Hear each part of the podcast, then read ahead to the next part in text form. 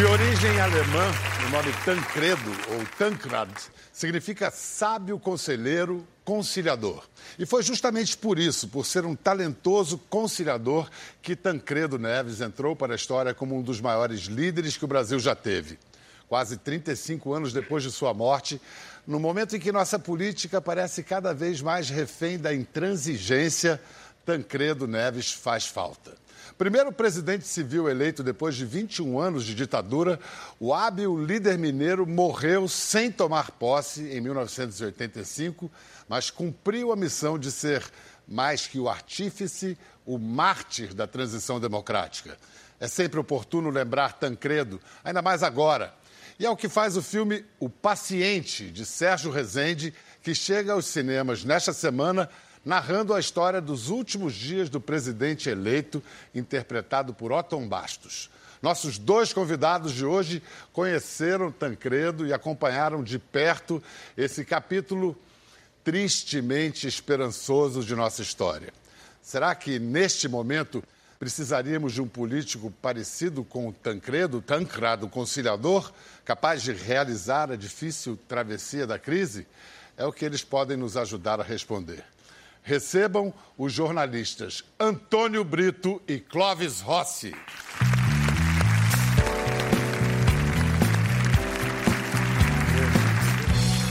Vem cá, é, o Brito, para quem não sabe, além de porta-voz, depois ele foi deputado constituinte, governador do Rio Grande do Sul.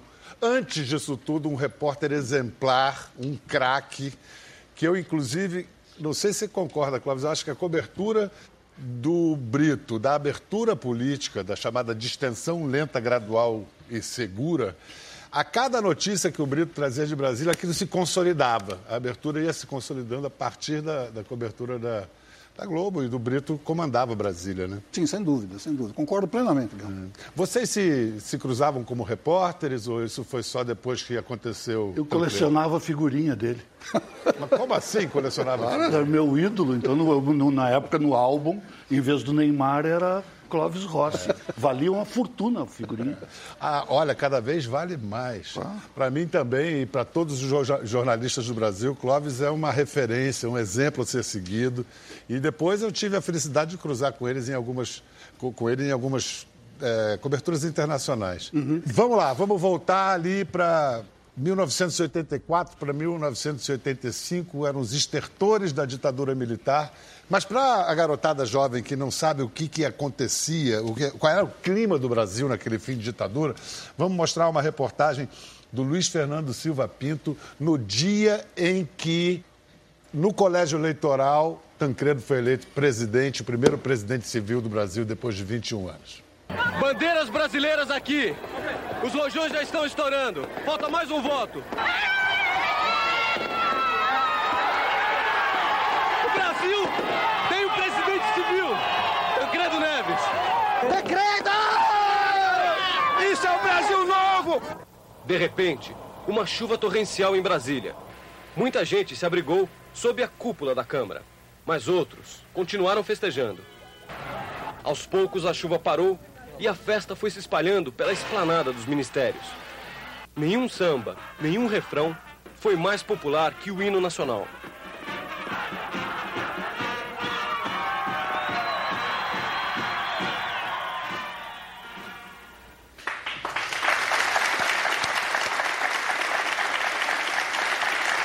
Pois eu, no fim dessa, dessa reportagem, eu fiquei sem saber se aplaudia ou chorava, porque um momento tão alegre e hoje a gente vê isso dá uma tristeza, né? Terrível, né? terrível. É. Eu, eu, eu, eu, acho, Bial, que é, a gente tem o dever, estou dizendo a gente mais ou menos na mesma idade, uhum. de olhar para essa meninada, para a meninada desse país e dizer o seguinte: há 30 anos atrás, a utopia, a esperança passava pela política.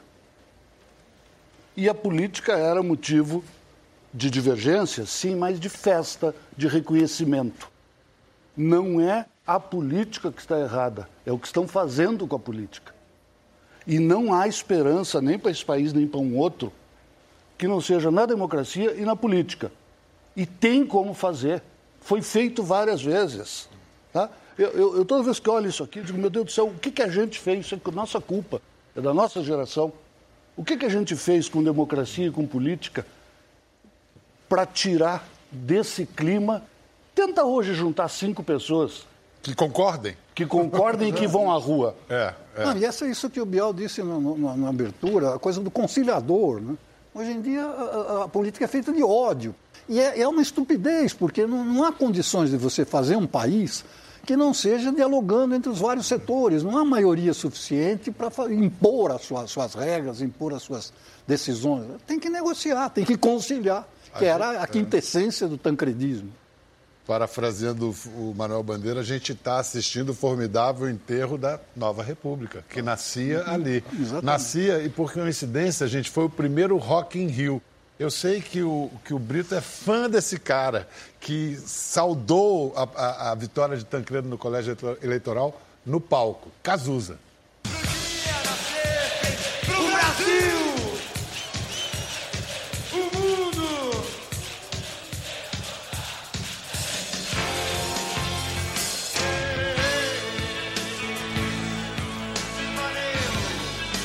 Nasça lindo pra todo mundo amanhã Brasil novo, com a rapaziada esperta.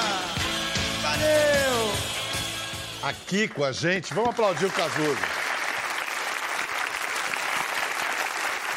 Aqui com a gente no estúdio, na plateia, está um cara que estava no palco ao lado do Cazuza naquela noite, Dé Palmeira, que é diretor musical do nosso programa e baixista do Barão Vermelho. Boa noite, boa noite. Boa noite, Brito. Boa noite, Cláudio. Dé, fico imaginando a visão do palco dali, assim, naquele momento, o que, que você. Como é que passa esse filme na sua cabeça? A gente chegou na cidade do rock, assim, por volta de meio-dia. Aquela altura já tinha, já tinha acontecido a votação, o Tanqueiro já tinha sido eleito, e estava um clima assim muito de alegria mesmo, assim, as pessoas se cumprimentando.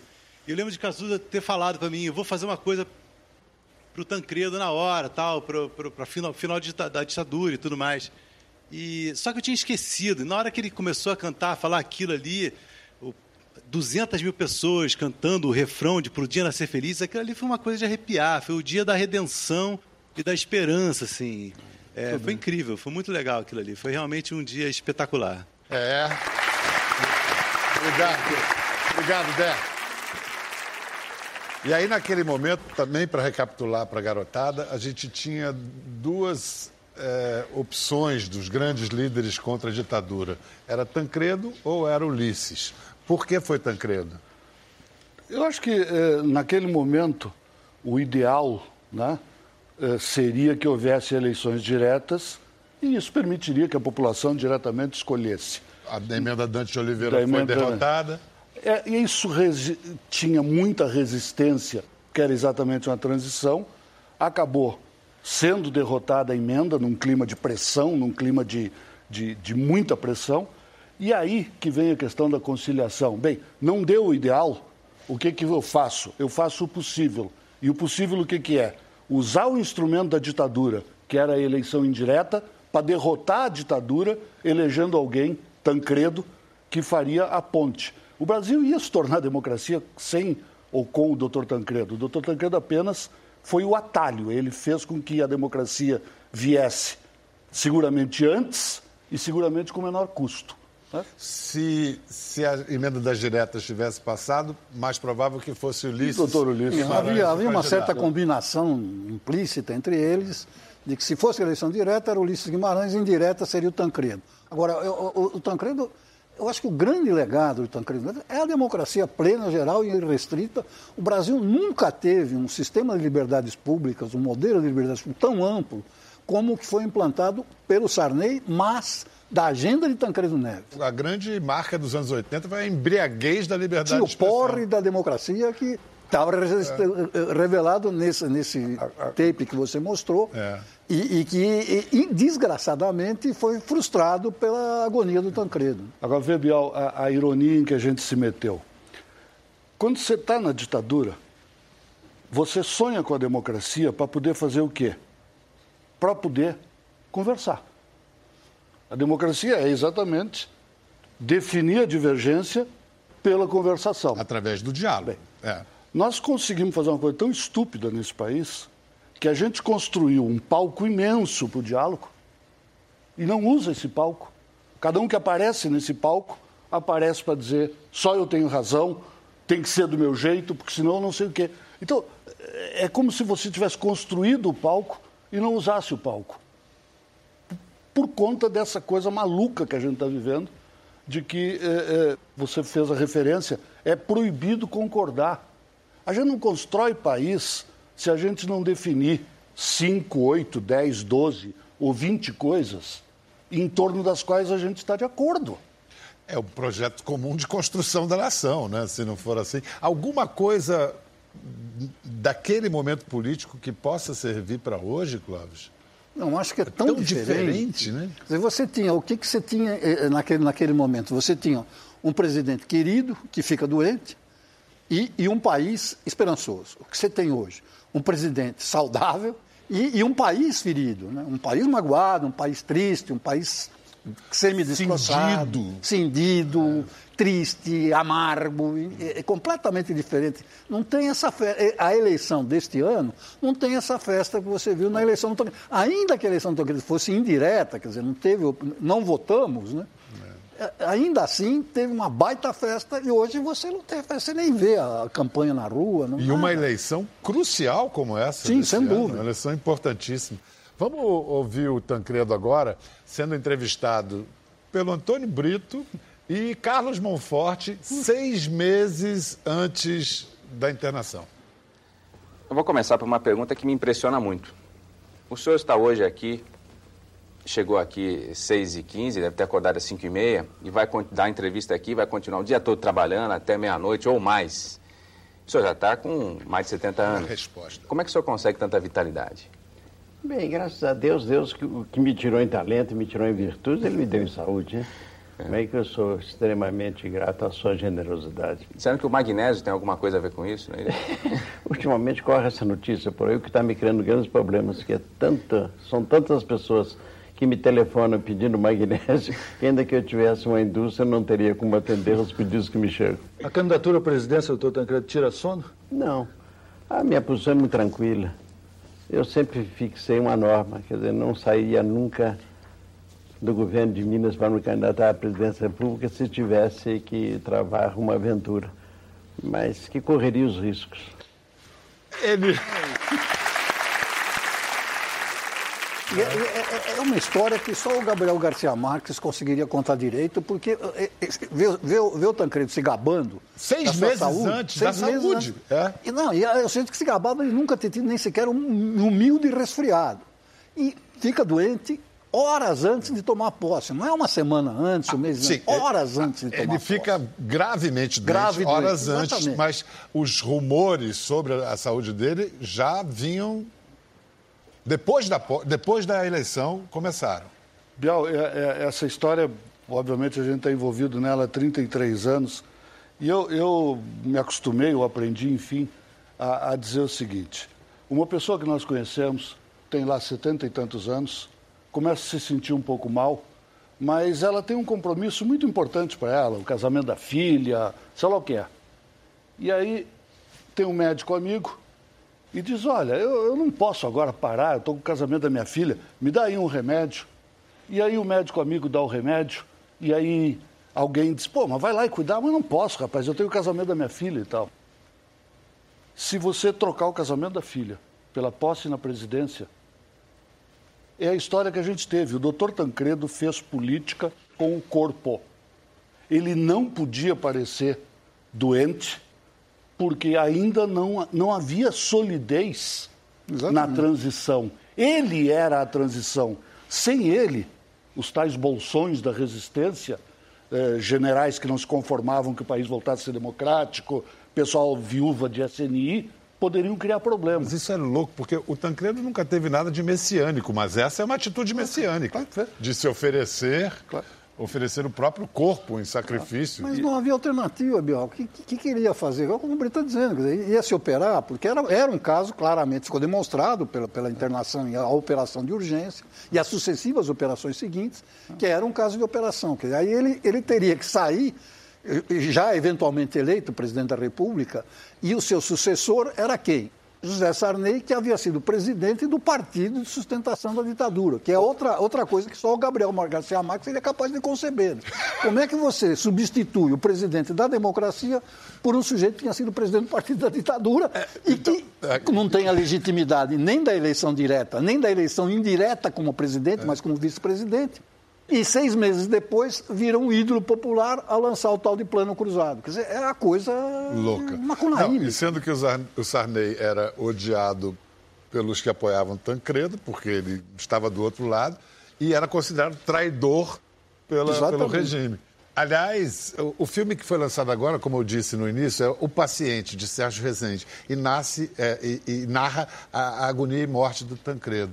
Foram 47 dias? 38. 38 dias. E, e há um momento de um telefonema para o Francisco Dornelles, para consultá-lo se uh, o Tancredo só aceita ser operado se uh, Figueiredo garantia a posse do Sarney.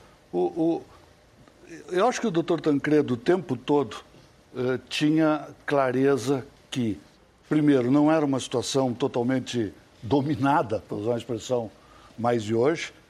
Ele era essencial e ele tentou jogar com o tempo. Ele perdeu a corrida para o tempo. Tá? Uh, uh, uh, tanto que ele é meio que convencido a fazer finalmente a cirurgia, já por volta de meia-noite, quando alguém diz que o Dornelles ligou para o Figueiredo e que o Figueiredo disse: não, não, fiquem tranquilos, que eu vou dar posse ao, ao Sarney. Eu acho que essa história não existiu. Eu acho que isso aí, Alguém o nosso inventou. querido. Não, o nosso querido Francisco Dornelles, não sei se deu esse telefonema. Sei. Eu nunca tive a oportunidade de pensar, de perguntar a ele.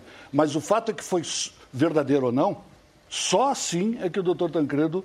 Eh, então, ele correu contra o tempo, perdeu a luta contra o tempo, eh, e aí os erros médicos, a confusão e etc., são provavelmente não causas, mas agravantes, né?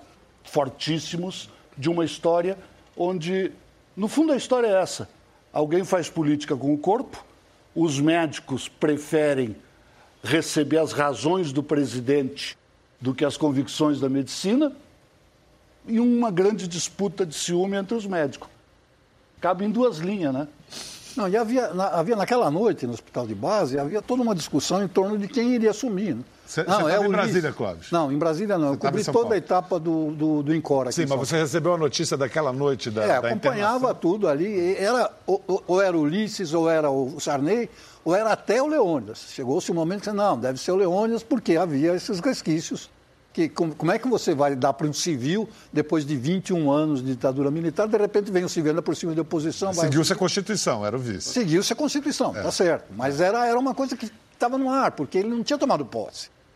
Na verdade, ele tinha sido é, eleito, é. mas não tinha tomado posse. Então era uma coisa uma complicada. interpretação. E você sabe que é, essas coisas de. de você pede para três advogados fazerem uma interpretação desse, dessa etapa. E, três, e apresentarão três, três relatórios quatro. completa... quatro. quatro, quatro ou, ou, seis. Você estava onde quando você recebeu a notícia? Eu, eu, eu tem uma história engraçada porque eu nunca tinha usado smoking. Né? Aí tinha lá aquela noite, aquele monte de festa e tal. Comprei o smoking e eu ia me preparar para vestir o smoking. Toca o telefone, o smoking, esses tempos, quando eu estava me preparando para mudar do país, eu ainda dei o smoking. Esse, esse nunca foi usado, eu continuo sem usar. Mas uh, tem história. e, e, e, aí saí voando para o hospital. Uh, e a sensação era essa: não deu tempo. Né? Não deu tempo. E, e, e, tanto isso era assim, que quando eu vou lá dar o primeiro boletim, a primeira informação, eu botei da minha cabeça a informação e tal, e aí digo, e a Constituição será cumprida. Depois pensando nisso, primeiro que não era eu que tinha que dizer que Você bancou isso da sua cabeça. Tá? Mas isso revelava o, o, é, é, o ato falho do que estava realmente Sim, claro. Ninguém pediu para dizer, de onde é que eu tirei esse negócio, me metendo de pato a ganso aí nessa história. Mas era, era, era, era óbvio que todo mundo só pensava, tá bom, mas se ele não vai tomar posse, que diabo vai acontecer? Não com a posse com a redemocratização. Exatamente. É Esse era o ponto principal. Né? E o porta-voz do Tancredo acabou que dali em diante ele foi ler, foi boletim médico, um atrás do outro. Mas vamos, vamos lá, eh, Brito, descreve para a gente assim, a sequência dos eventos desde essa primeira operação, daquela maneira que você tem de televisão, de TV aberta. Ah, Eu, eu acho que aconteceu assim, quer dizer, o- os médicos concordaram com a quase exigência do Dr. Tancredo de adiar o que seria inadiável. Na medida em que isso foi adiado, a, a cirurgia se deu em circunstâncias onde o organismo, já de 74 anos e extremamente atingido por infecção, não era a melhor circunstância para operar. Dois, ficou comprovado, quem está dizendo isso não sou eu, são os médicos, de que, para azar dos azares, erram na primeira cirurgia. Os médicos adotam a postura de continuar dizendo não é nada e vai passar, né? Não é nada e vai passar. Só que não passa, porque era uma situação muito grave. E à medida que a situação era grave, foram, primeiro, sendo necessárias mais cirurgias, sete no total, foi se abrindo um quadro de divergência entre os médicos, o que também não ajudava. Vem a decisão de tirar de Brasília e trazer para São Paulo. Em São Paulo, evidentemente, com mais recursos, etc. Mas, de novo, o problema não estava nisso, estava em que a doença havia avançado, a infecção havia avançado. Tem uma história famosa que um motorista de Taguatinga, com uma doença igual à do Dr. Tancredo, foi operado quatro ou cinco dias antes. Não sei se ele já faleceu, mas até algum tempo atrás ele estava Vivo. vivo. Então, E quatro, cinco dias depois estava liberado. Estava né? bom. Então, Não, e, e tem o a informação errada de que tinha sido uma diverticulite. Não, primeiro, a Folha de São Paulo descobriu que já era uma hipótese louca porque ele já Exatamente. tinha tirado o Claro. apêndice. O Tancredo esconde que já tinha tirado o apêndice. E aí inventam a diverticulite e depois a Folha de São Paulo publica Depois, foi um uma semana, de- uma semana depois, vem a Folha de São Paulo com essa primeira página. Exatamente, exatamente. E aí veio uma sucessão de. Eu me lembro que uma. A coisa era tão dramática, eu me lembro que uma vez, uma amiga da minha mulher, eh, eu fazia um pouco o pivô da cobertura da Folha aqui no Incor.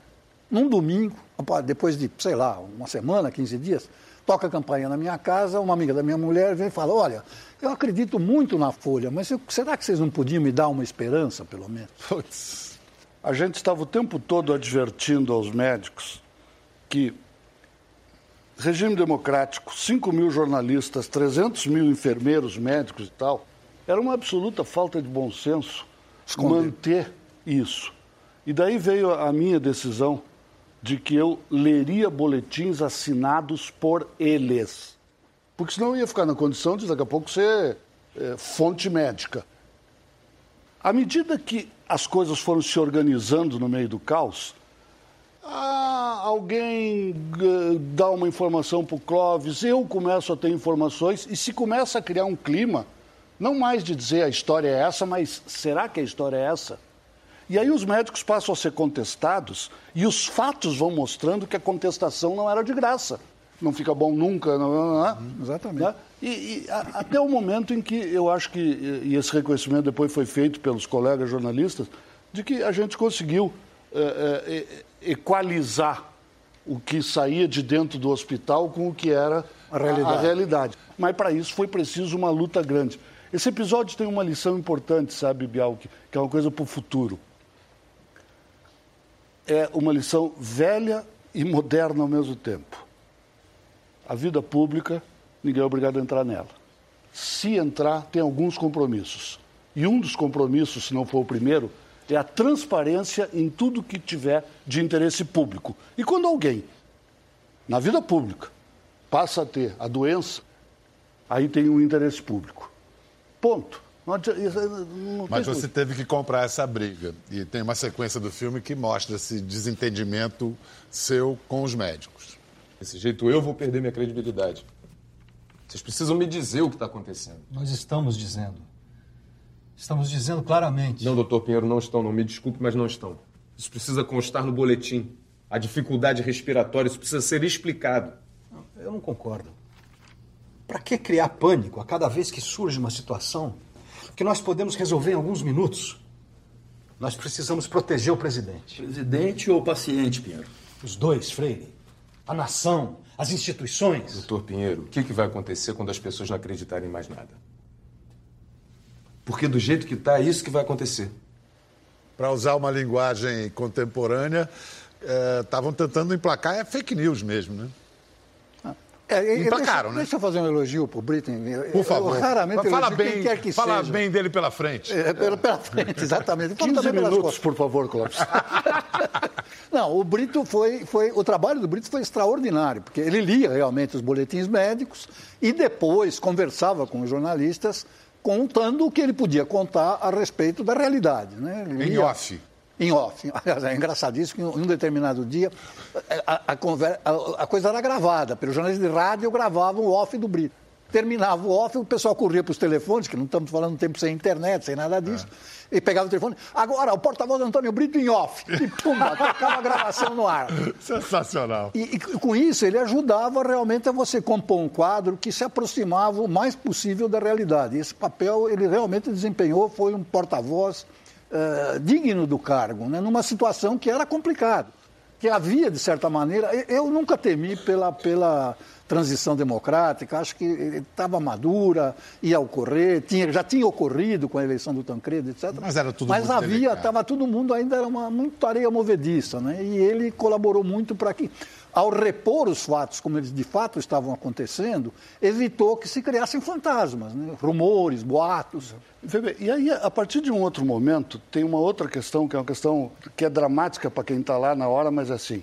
A partir de determinado momento, é muito mais provável que se perca o presidente da República, e Deus sabe o que acontece, do que aconteça outra hipótese. Aí eu comecei a desenvolver lá dentro o seguinte raciocínio.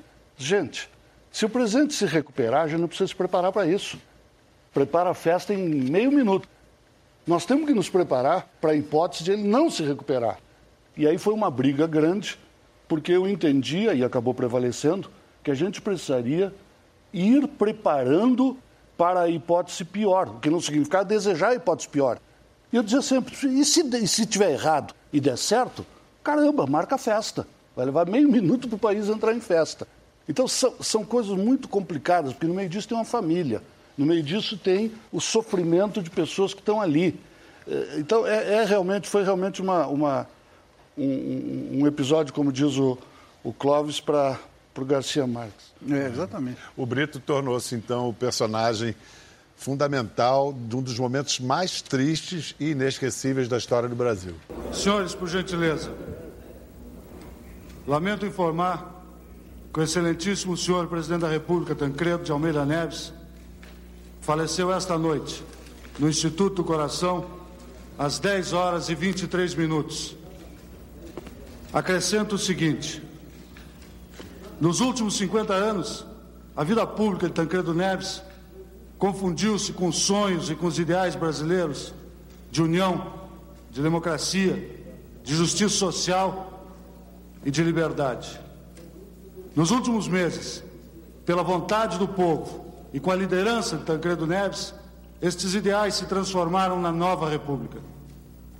A emocionante corrente de fé e de solidariedade das últimas semanas, enquanto o presidente Tancredo Neves lutava pela vida, só fez crescer esse sentimento de união, que foi sempre ação, exemplo e objetivo de Tancredo Neves. Com a mesma fé, com a mesma determinação, o Brasil haverá, a partir de agora, de realizar os ideais do líder que acaba de perder, Tancredo Neves.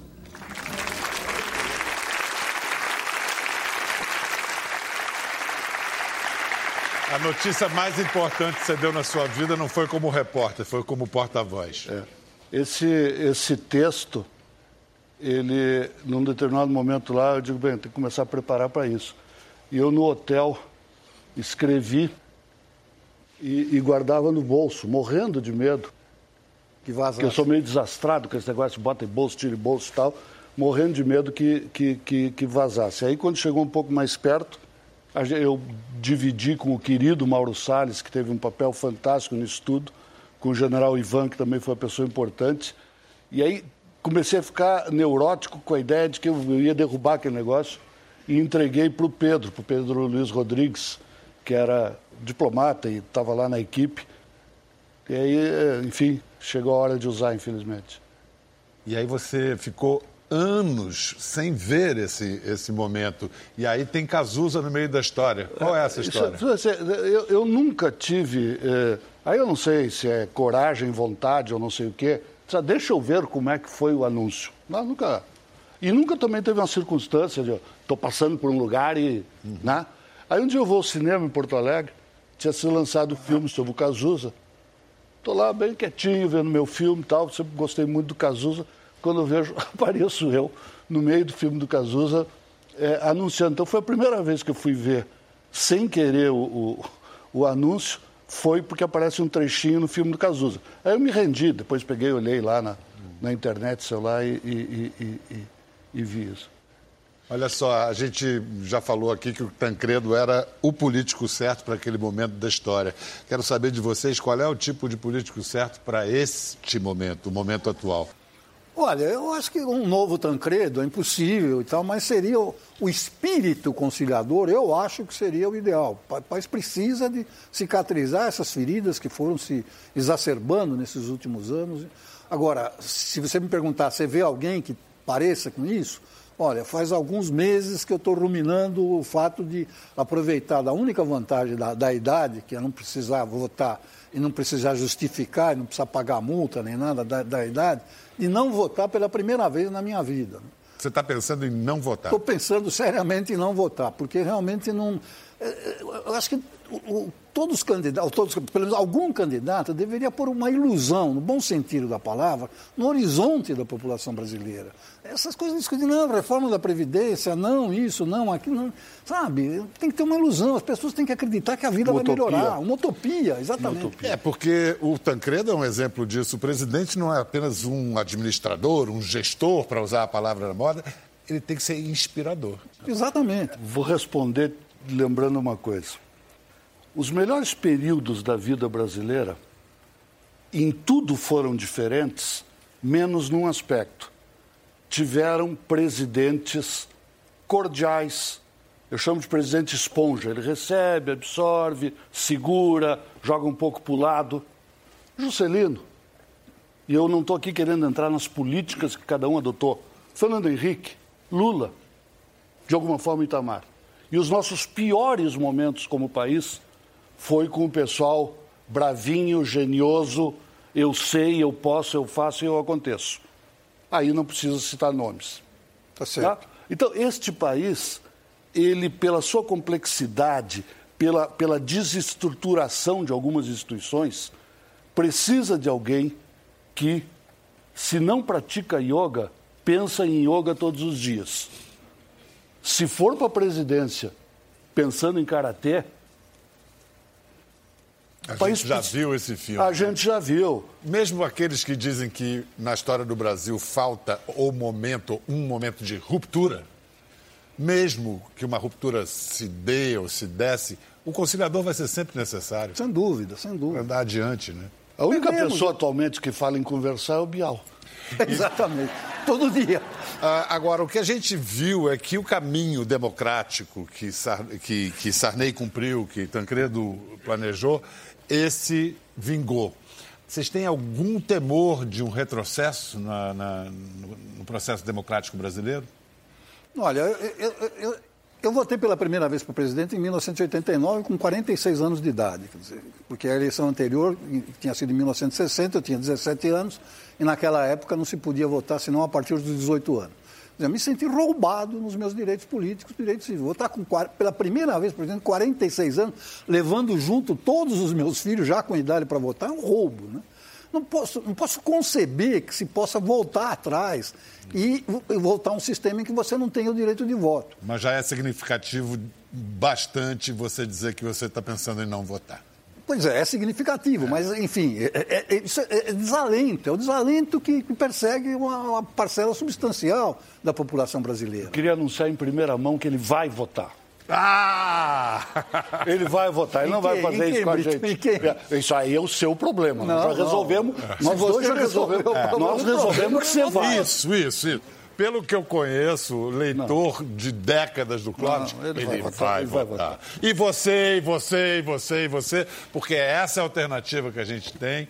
A democracia é um eterno trabalho de reconstrução, aperfeiçoamento. Suas maiores virtudes, entre as suas maiores virtudes, está a sua vulnerabilidade. Então vamos tomar conta. Clóvis Rossi, muito obrigado pela Eu presença. agradeço. Antônio Brito, Obrigado. muito obrigado. Foi um prazer. E vamos ver se todo mundo segue esse exemplo, né? Vamos conversar. Vamos conversar. Vamos conversar. Gostou da conversa? No Globoplay você pode acompanhar e também ver as imagens de tudo que rolou. Até lá.